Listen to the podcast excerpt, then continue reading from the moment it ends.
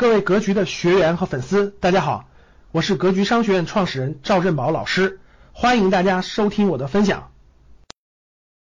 爆出来一个网络金融的大的诈骗案件啊，一个二十六岁的小姑娘骗了全国四十多万人三百多亿，案子刚爆发，人还没找见呢。这样的骗局到处都在有，每天都在有。我有很多的格局的学员，几乎吧每一两天都能收到一个学员或粉丝微信跟我的一个信息，说老师你看我家亲戚朋友都在做这个项目呢，都说挺好的，你帮我看看他靠谱不靠谱呗。过两天又有一个学员噌发过来个东西，老师你看我同学投这个已经上半年赚了百分之五十了，你帮我看看靠谱不靠谱呗。过两天噌又一个，哎老师。我们家周围的亲戚朋友都在参与这项目呢，哎，你帮我看看怎么样？非常非常多，我相信大家也经常遇到这种情况，对吧？你身边的人给你介绍这种东西，最开始我还认真看一看，学员发过来这个了，我认真看看，然后我告诉他不靠谱，为什么不靠谱？过两天又发过来一个了，我又看看，我说不靠谱，为什么不靠谱？后来我就懒得看了，我后来就有一种感觉，我就回复学员一句话。我说，与其你花时间去研究这个东西正确还是错误，不如你就认认真真去研究正确的事情里面哪个更好。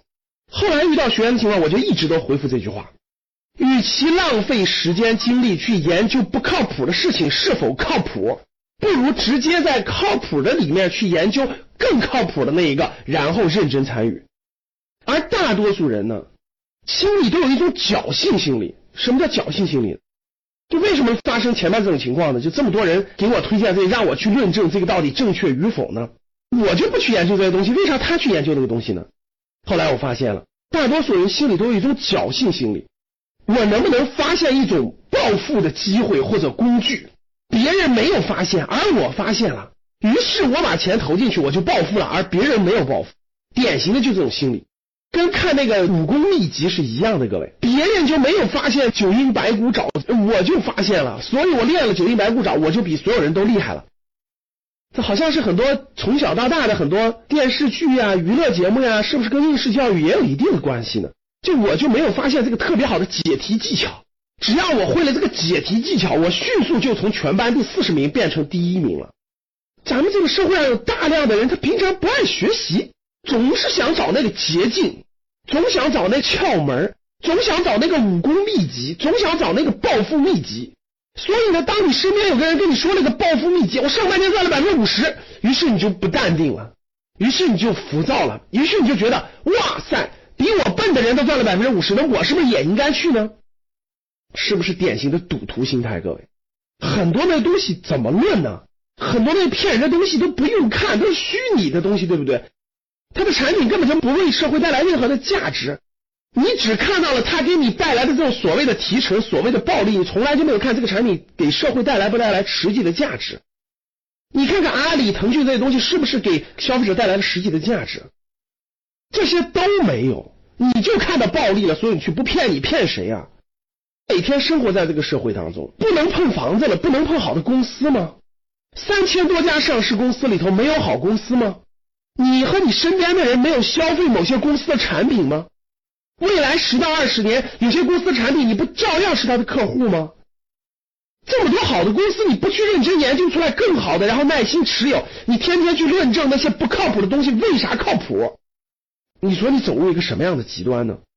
不要去关心那些你不了解的、不熟悉的、不能给社会带来任何价值的东西。把你有限的时间、有限的精力放到你熟悉的、你了解的、你生命当中、你生活当中就能接触到的这些产品和这些公司去，认真的了解他们，认真的研究他们。如果觉得特别好的，认真的用你的真金白银去持有他们，这就是真真正正的投资，而不是去碰那些不靠谱的、从来没见过的产品、没有任何价值的，给你夸大的一个收益率的。那你说你被骗了，怪谁呢？不是怪你自己吗？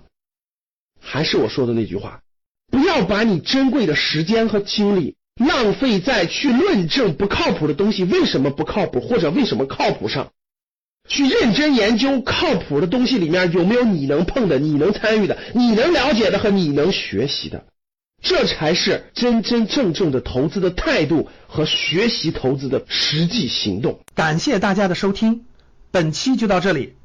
想互动交流学习，请加微信二八幺四七八三幺三二二八幺四七八三幺三二，欢迎订阅收藏，咱们下期再见。